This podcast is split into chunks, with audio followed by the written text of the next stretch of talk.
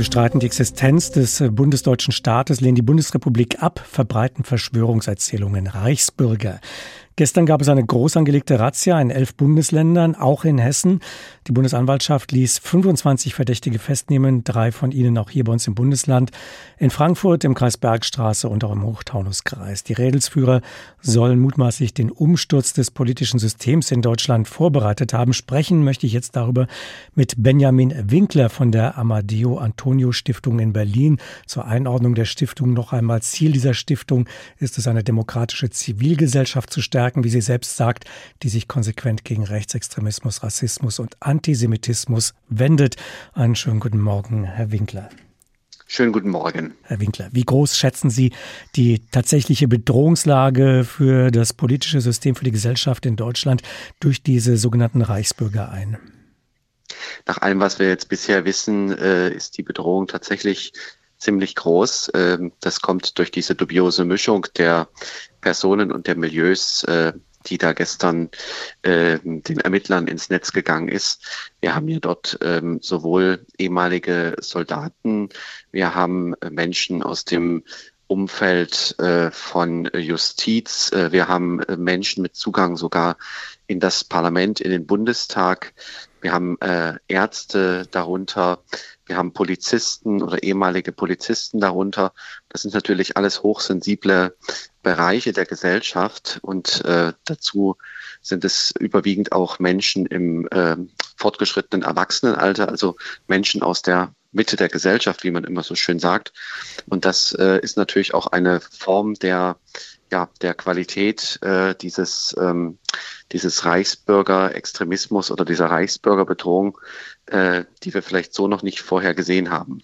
Bei diesen Reichsbürgern hört man heraus ganz äh, unterschiedliche Verschwörungserzählungen. Gibt es da so ein einigendes Element, eine gemeinsame Ideologie? Ja, es gibt ähm, ein Muster, würde ich sagen ein Muster des Denkens, das ungefähr so geht, dass man sagen würde, eine geheime Macht im Hintergrund ähm, hält die Fäden in der Hand äh, hinter der deutschen Politik beziehungsweise hinter allem, was wir äh, an sichtbarer Macht in Deutschland haben. Und diese angebliche geheime Macht im Hintergrund ist in den meisten Kreisen dieser Szene, dieses Milieus verbunden mit äh, jüdischen äh, Ressentiments. Das heißt, ähm, dass ähm, häufig wir ein antisemitisches Weltbild haben, was diese Szene eint. Ist diese Gruppe gut vernetzt oder ist das eine lose Gruppierung? Wie schätzen Sie das ein? Wir hatten in den letzten 20 Jahren immer wieder Versuche gehabt, in dieser ähm, doch recht großen Szene 21.000 Personen sagt man ja, äh, dass dort eine Vernetzung stattfinden soll. Also dass dort versucht wurde, Einigkeit zu erzielen, ideologisch, aber auch organisatorisch. Es gab zum Beispiel das Deutsche Polizeihilfswerk vor einigen Jahren. Es gibt Organisationen wie das Königreich Deutschland und jetzt eben diese Vernetzung. Das heißt, ähm, es gibt immer wieder diese Versuche und scheinbar auch erfolgreiche Versuche und dadurch besteht eben fortan auch die Gefahr. Haben Sie den Eindruck, äh, dass der Staat diese Szene gut im Blick und ja, nach den gestrigen Ereignissen, dem gestrigen großen Polizeieinsatz auch gut im Griff hat? Also zunächst würde ich sagen, dass das gestern auch ein Erfolg der Ermittler sicherlich ist, dass es gelungen ist, äh, diese ja beispiellosen äh, Polizeiaktionen durchzuführen.